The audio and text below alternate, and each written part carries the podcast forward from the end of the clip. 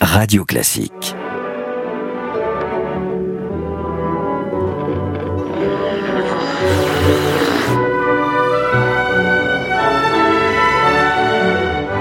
Vingt-quatre siècles après, il continue de faire figure de héros. Il est un des plus grands personnages de l'histoire. On a l'impression qu'on ne pourra jamais le dépasser. D'ailleurs, on lui a donné l'épithète de grand, le grand, le conquérant, le savant d'une certaine manière et le poète aussi. Voici Alexandre. Grand leader, les leçons de l'histoire avec Franck Ferrand et Gérald Kersanti.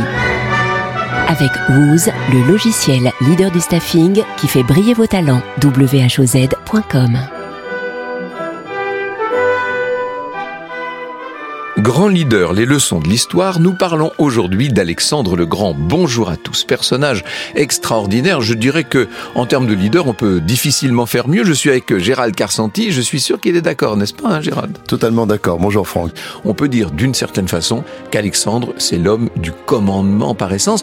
Il en a été d'ailleurs euh, très vite investi par son père, qui était le roi Philippe II de Macédoine, et qui était un exemple, qui lui disait qu'il descendait d'Hercule, d'Héraclès, et puis par sa mère, la terrible l'incroyable Olympias qui lui disait qu'il était le descendant d'Achille. Quand vous savez que le maître, que le professeur particulier de ce jeune prince n'est autre que le grand philosophe Aristote en personne, on comprend qu'il ait marqué les contemporains. Il les a marqués avec un, un moment assez fort, un moment clé, une anecdote. C'est le moment où il va dompter le cheval bucéphale. Son père vient de recevoir tout un lot de chevaux relativement rétifs. Il y en a un qui refuse de se laisser et Alexandre se rend compte, il est tout jeune Alexandre, il a 13 ans à ce moment-là, il se rend compte que le cheval a peur de son ombre. Alors il va orienter Bucéphale dans le sens du soleil, le cheval ne voit plus son ombre, Alexandre monte dessus et son père se dit, ce garçon sera un grand guerrier. Il va l'emmener avec lui à la bataille de Kéroné, il a 16 ans à l'époque, c'est un très grand succès, c'est d'une certaine manière l'épreuve des armes pour un Alexandre qui, j'allais dire, ne descendra plus de cheval, en tout cas ne quittera plus jamais la tête des armées. Deux ans plus tard, il a remplacé son père. Il faut dire que Philippe est mort dans des conditions extrêmement euh, délicates. Il a été assassiné, on ne sait pas trop ni par qui ni comment. Toujours est-il qu'Alexandre va bénéficier de cette euh, intronisation très précoce. Il est tout jeune lorsqu'il met euh, la Grèce à sa botte. On le voit détruire notamment la ville de Thèbes, dont il ne laisse debout qu'une maison, la maison du poète Pindare. C'est vous dire l'amour qu'il avait pour la poésie et notamment pour la poésie lyrique. À la tête de 35 000 hommes, on le voit franchir le Bosphore et s'en aller, se confronter à la grande puissance de l'époque. Il y a eu les guerres médiques entre les cités grecques et l'empire achéménide et les Perses. Eh bien, ce sont les Perses que va aller chercher chez eux Alexandre. Il remporte la bataille sur les bords du Granique. Il va poursuivre le roi de Perse Darius III qu'il bat à plate couture à la bataille d'Issos. Mais ce qu'il faut dire, c'est que au lieu de suivre Darius jusque dans l'extrême Orient, il va préférer Alexandre descendre vers l'Égypte, se passionner pour la civilisation égyptienne et fonder en face de l'île de Pharos la célèbre ville d'Alexandrie. C'est ensuite seulement qu'il reviendra en Perse et on le verra conquérir Babylone, Suse, Persépolis, Ecbatane. Il est d'une certaine manière le nouveau roi de Perse. D'ailleurs, il va épouser la fille de Darius, il va demander à ses officiers d'épouser eux-mêmes des jeunes femmes perse, et puis on continue, on continue, on va traverser l'Afghanistan jusque au bord de l'Indus. Mais peut-être que l'ubris des Grecs, vous savez, l'ubris a trop gagné la tête d'Alexandre. Il va être confronté à la mousson, il va être confronté à des armées d'éléphants euh, caparaçonnés, et euh, finalement, ce sont les généraux d'Alexandre qui lui disent qu'il est grand temps de faire demi-tour. Il est de retour à Suse en 324 et il meurt en juin 323, c'est-à-dire qu'il n'a que 33 ans. C'est quand même incroyable, on peut dire, Gérald, que c'est même inouï, c'est presque un cas unique, d'une si grande carrière, d'une si gigantesque conquête accomplie en si peu de temps, 33 ans. C'est quand même bien jeune pour mourir pour un, un si grand homme. C'est très très jeune. Quel personnage Quel personnage Alors Alexandre le Grand est en fait au leadership ce que les All Blacks sont au rugby. c'est la référence absolue. C'est euh, quelqu'un qui inspire. Il a inspiré Jules César, Louis XIV, Napoléon et bien d'autres encore. C'est en fait un modèle, c'est un idéal. Alors si on veut essayer de cerner le profil d'Alexandre le Grand, c'est compliqué, on vient de le voir, il a une histoire d'une richesse incroyable. On peut se référer à plusieurs théories, mais l'une d'entre elles, c'est la théorie des styles de leadership euh, qui a été démocratisée par Daniel Goldman, un psychologue américain qui enseigne à la Harvard Business School, et qui nous dit qu'il existe six styles de leadership. On n'est généralement pas un et un seul style, on est en fait un qui est dominant et un autre qui est secondaire. Alors, pour les citer rapidement, le visionnaire est celui euh, qu'on retrouve en grande majorité chez les leaders. Le collaboratif, c'est celui qui crée l'harmonie. Le participatif, il crée le consensus. Le coach, bien sûr, il développe les autres.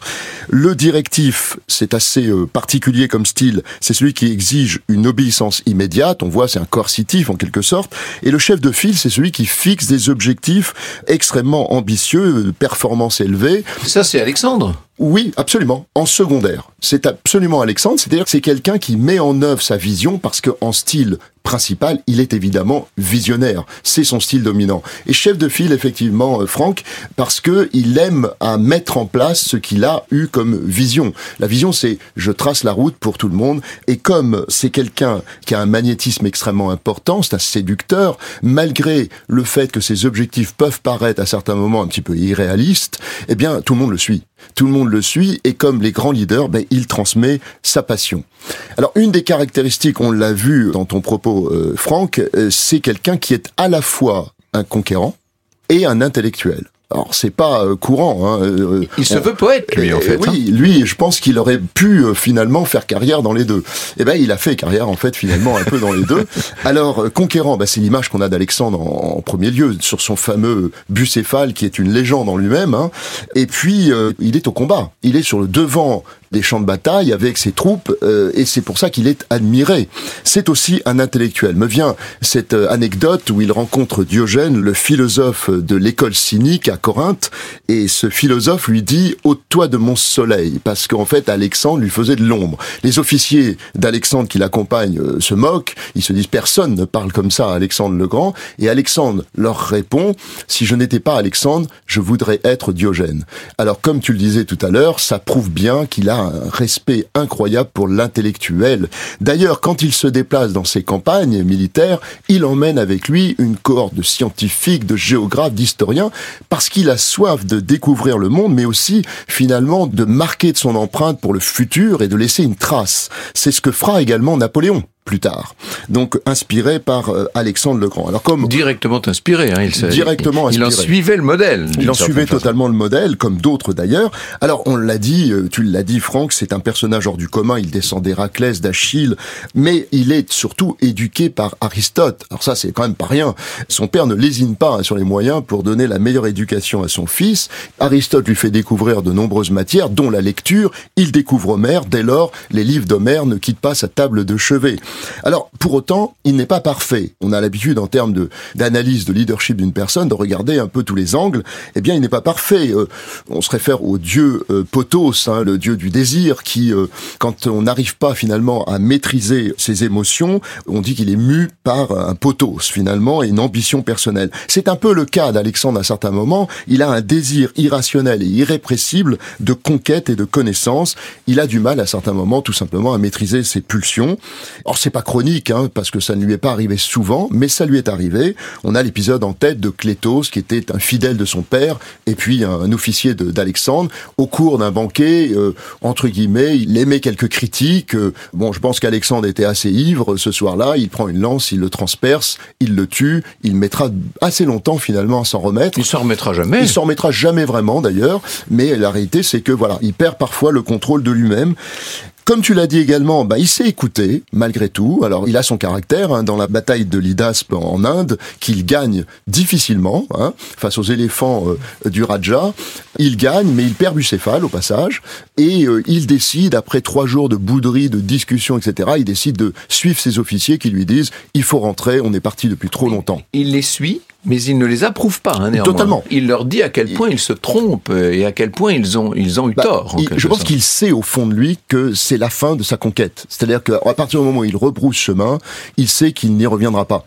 Or lui, il a soif de découvrir et d'aller toujours de l'avant. Sur un plan leadership, c'est quelqu'un qui sait s'entourer, il sait créer l'engagement collectif, il sait donner du sens à chaque action. On dirait aujourd'hui qu'au-delà d'être un leader, c'est un sacré manager. Mais oui, mais c'est quelqu'un tout simplement. Est-ce que c'est pas un secret ça? Alors moi, je, je ne suis pas un spécialiste du leadership évidemment, mais il sait se faire aimer.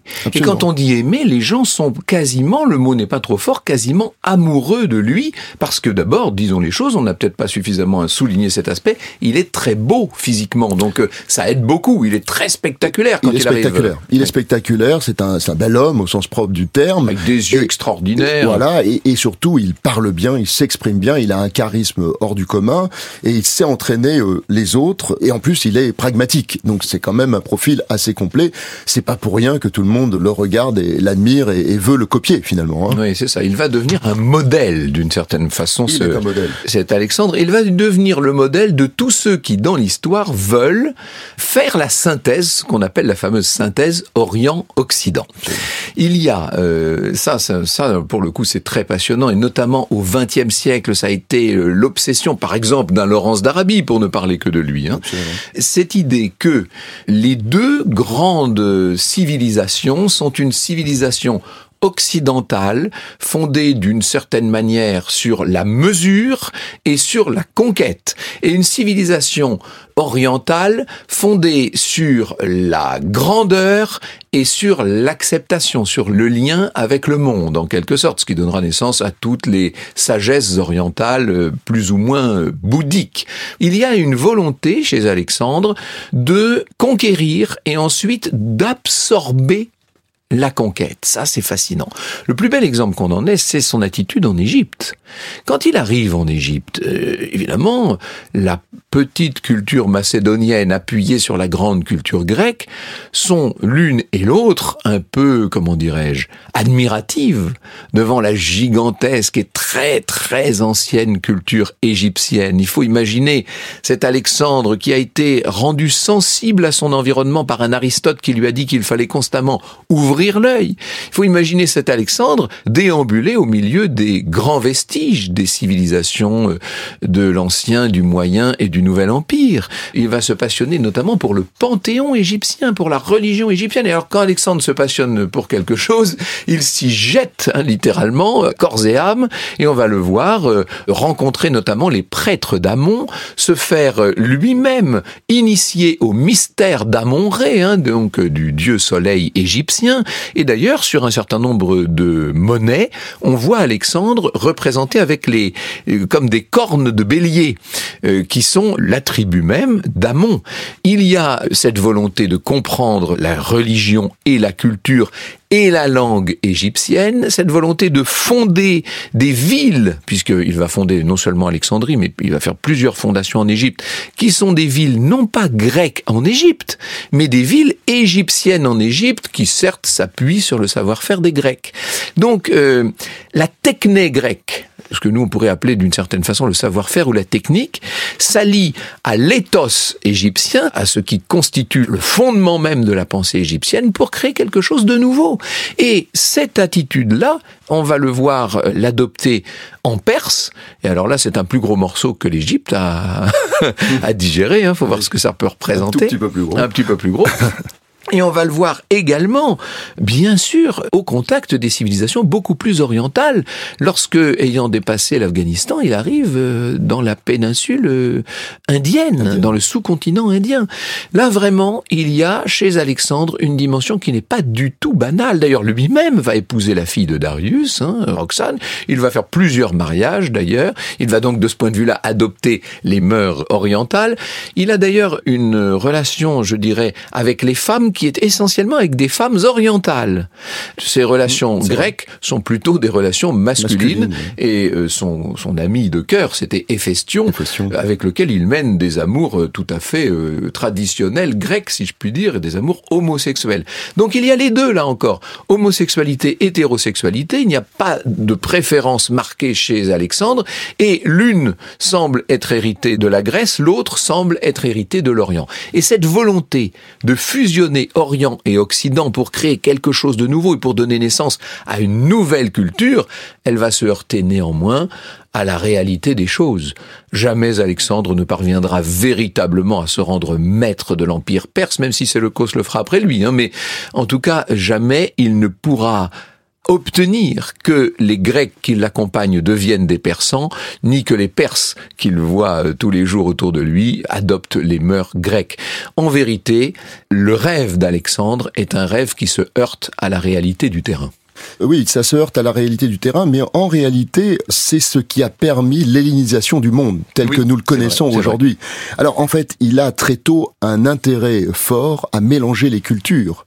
Il a cette soif de découverte de culture, de religion, de coutumes, et il fait de la différence un atout. Alors en termes de leadership, c'est très important. C'est quelqu'un qui a une ouverture incroyable. Non seulement lui est ouvert, mais il veut forcer les autres à s'ouvrir. Hein. Alors oui, on connaît par exemple les noces de Suse où il va, il va demander à, à 10 000, alors demander un peu plus que ça d'ailleurs. Il va ordonner. il va ordonner à 10 000 de ses officiers de se marier avec ou des princesses ou des, des jeunes femmes perses. Donc euh, personne n'a vraiment compris. Il y a même eu un peu de rébellion hein, dans son armée parce que il est en avance sur son temps c'est quelqu'un qui est d'une incroyable modernité. C'est ça qu'il faut dire. On a dit tout à l'heure qu'il était visionnaire, ce qui est le cas. Il trace la route, il a des idées très arrêtées dans sa tête, mais c'est surtout quelqu'un qui est extrêmement en avance sur son temps.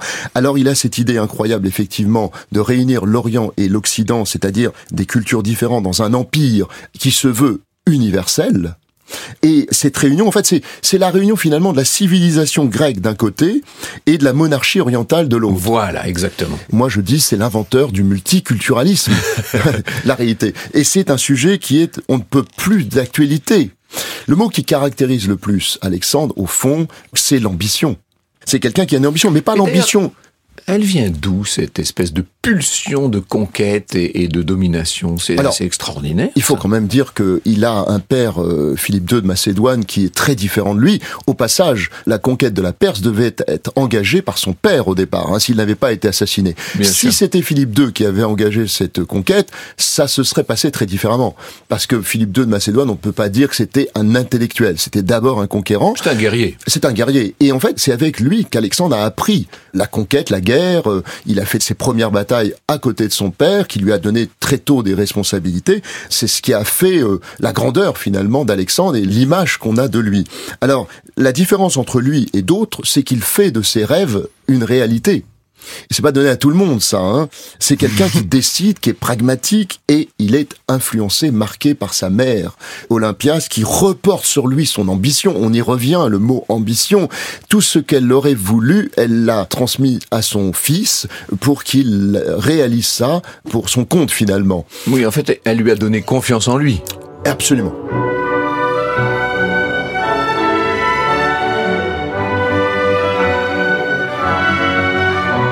Alors il y a un personnage que nous avons croisé euh, dans cette vie d'Alexandre, c'est bien sûr Darius. Darius, c'est le monarque. Darius, c'est le grand roi de Perse, hein, ce que les Grecs appellent le basileus. En l'occurrence, c'est le tout dernier d'une très longue lignée. Euh, la dynastie achéménide avait été fondée au VIe siècle par Cyrus II, Kuros hein, pour les Grecs, moins brillant néanmoins, moins extraordinaire que notre Alexandre bien sûr, moins fulgurant et beaucoup beaucoup beaucoup plus en revanche que Darius. Quoi dire de Darius III D'abord, les circonstances de son avènement ne sont pas connues historiquement, mais on peut les deviner plus ou moins. On sait qu'il a pris le pouvoir à la suite d'une révolte de palais qui avait tué euh, ses deux prédécesseurs. Il est lui-même d'ailleurs le fils de Darius II, le frère d'Artaxerxès II, c'est un souverain qui donc euh, a été élevé vraiment dans le palais et qui a de la société, du monde, une vision incroyablement hiérarchique et hiératique. Parce que c'est ça, euh, la civilisation achéménide. On n'imagine plus aujourd'hui ce qu'a pu être cette puissance continentale perse. Puissance continentale, terrienne, monarchique, face au monde marin, démocratique et beaucoup plus euh, ductile de la Grèce. Il y a en quelque sorte une opposition frontale de modèles. Et la volonté qu'a eue Alexandre de fondre les deux était en cela peut-être un peu trop ambitieuse.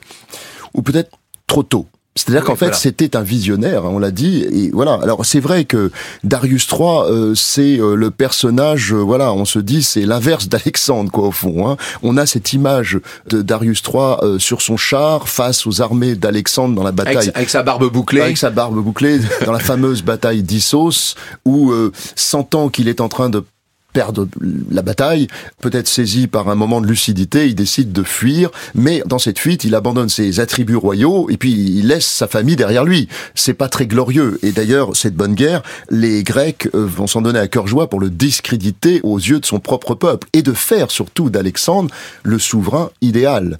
Alors, il faut aussi se rappeler que la flamboyance d'Alexandre dont on a parlé écrase, éclipse tout le monde, et donc elle éclipse en premier lieu Darius III. Les auteurs antiques ne parlent de Darius qu'au travers d'Alexandre. Et ils le dépeignent, je cite, Darius c'est celui qui a été vaincu par Alexandre. Voilà, c'est pas génial. Alors, euh, voilà, et c'est quand même lui qui porte, comme tu l'as dit, Franck, euh, qui porte le fardeau de la chute de l'Empire perse. Rien que ça. Ben oui, c'est le dernier en c'est fait. le dernier, Il arrive dernier. en fin d'une liste extrêmement longue et prestigieuse, Prestigieuse. de grands monarques qui ont tenu d'une main de fer cet empire. Alors quand même, il y a bien le mot empire, c'est-à-dire qu'il s'agit bel et bien néanmoins d'un agglomérat de peuples qui sont sous la houlette, sous la direction de satrapes, hein, qui dirigent les différentes provinces.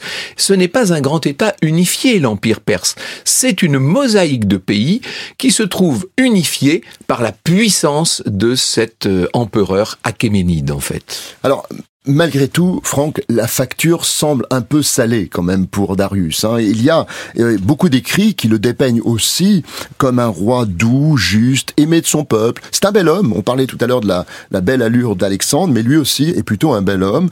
Mais c'est vrai qu'il y a aussi beaucoup d'écrits qui le montrent comme manquant de courage et dans certaines batailles, euh, il est décrit comme quelqu'un qui était un piètre stratège. Néanmoins, il faut se souvenir que tous les jugements qui ont été faits au sujet de Darius III ont été faits par des auteurs, des historiens grecs et euh, romains qui ne portaient pas vraiment les Perses dans leur cœur. Plus tard, au IIIe et IVe siècle, par exemple, on le décrira comme le plus brave des Perses, notamment dans la bataille contre les Cadusiens. Mais le point important, parce que je crois que c'est là le point clé, c'est que finalement Darius a été extrêmement important dans le parcours d'Alexandre, du roi macédonien. Pourquoi? Parce qu'il l'a fait comprendre à Alexandre, qui est émerveillé quand il rentre à Babylone, Persépolis. Il est émerveillé. Et là, il se rend compte que les différences culturelles sont complémentaires, qu'elles sont bénéfiques plutôt que problématiques. Il pense réellement que c'est une chance incroyable que cette diversité. C'est une sacrée leçon pour les dirigeants actuels, parce qu'on est en plein dedans. Mais c'est un peu à ça que sert ce podcast. Exactement. Donner quelques leçons, non seulement aux dirigeants actuels, mais aux futurs dirigeants.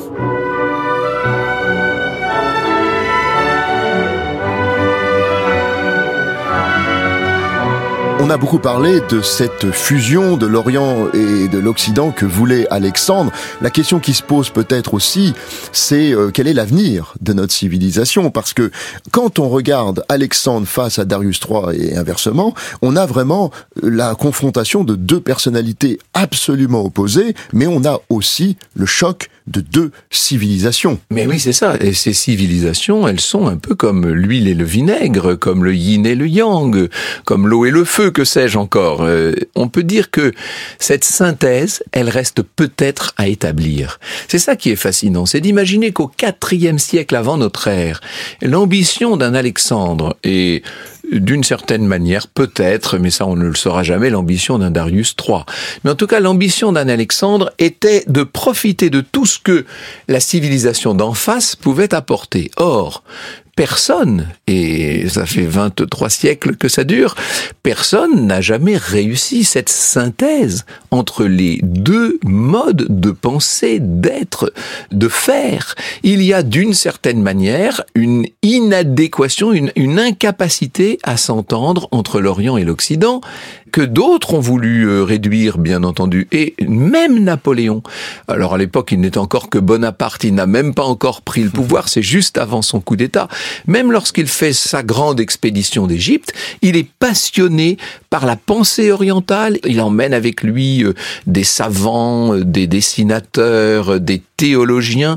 Il voudrait, Comme Alexandre. comme Alexandre, il voudrait lui aussi réussir cette synthèse. Est-ce qu'elle est possible, cette synthèse? Est-ce que l'ambition globalisante d'Alexandre est une chose envisageable? Et est-ce qu'elle est souhaitable D'ailleurs, on peut se poser la question. Alors, ce qu'on peut dire, en fait, c'est que Alexandre, qui avait ce rêve de réunir l'Orient et l'Occident, on peut pas dire que ça a été fait euh, à son époque, on peut pas dire que ça a été fait par la suite d'ailleurs, mais il a réussi, par contre, l'hellénisation du monde occidental.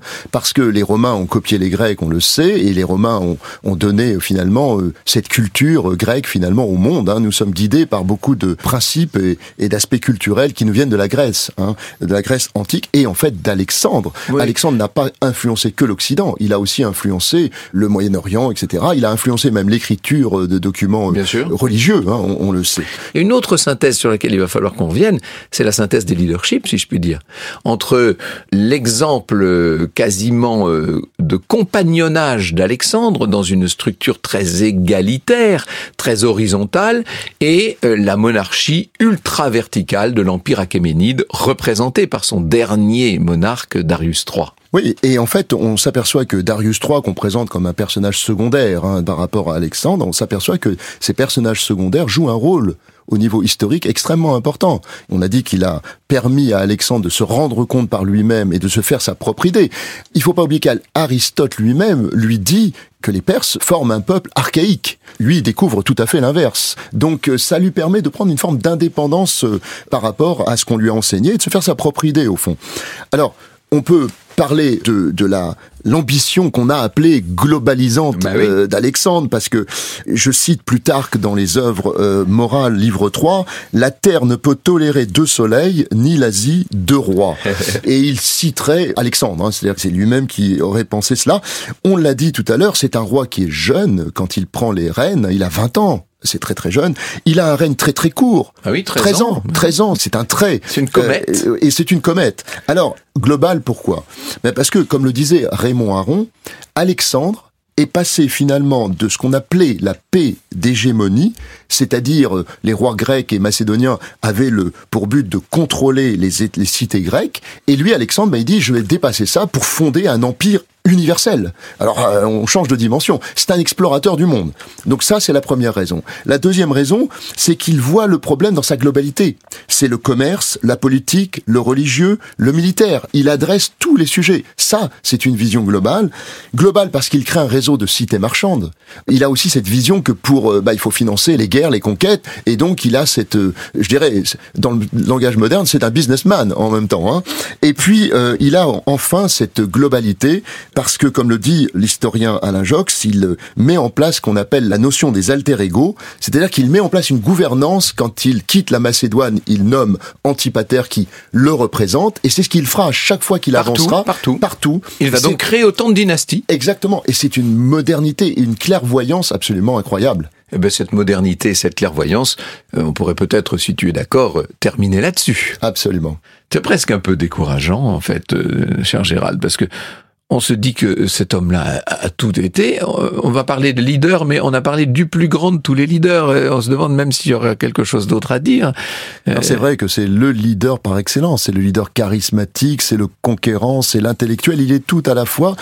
On peut dire simplement qu'il va tellement inspirer dans le futur que ben on va le retrouver finalement d'une certaine façon à toutes différentes époques parce que les autres se euh, agiront en référence à Alexandre le Grand. On parlera bientôt de Louis XIV et on verra que Louis XIV, qui s'inspirait beaucoup de son ancêtre Saint Louis et aussi du roi David, bien entendu, euh, pour, pour des références chrétiennes et bibliques, s'inspirait aussi d'Alexandre le Grand et il va reprendre même un certain nombre des choses d'Alexandre. Avant de parler de Louis XIV, si vous êtes d'accord, nous allons faire un petit détour par le Moyen Âge et essayer de voir en quoi Jeanne d'Arc était elle aussi un leader.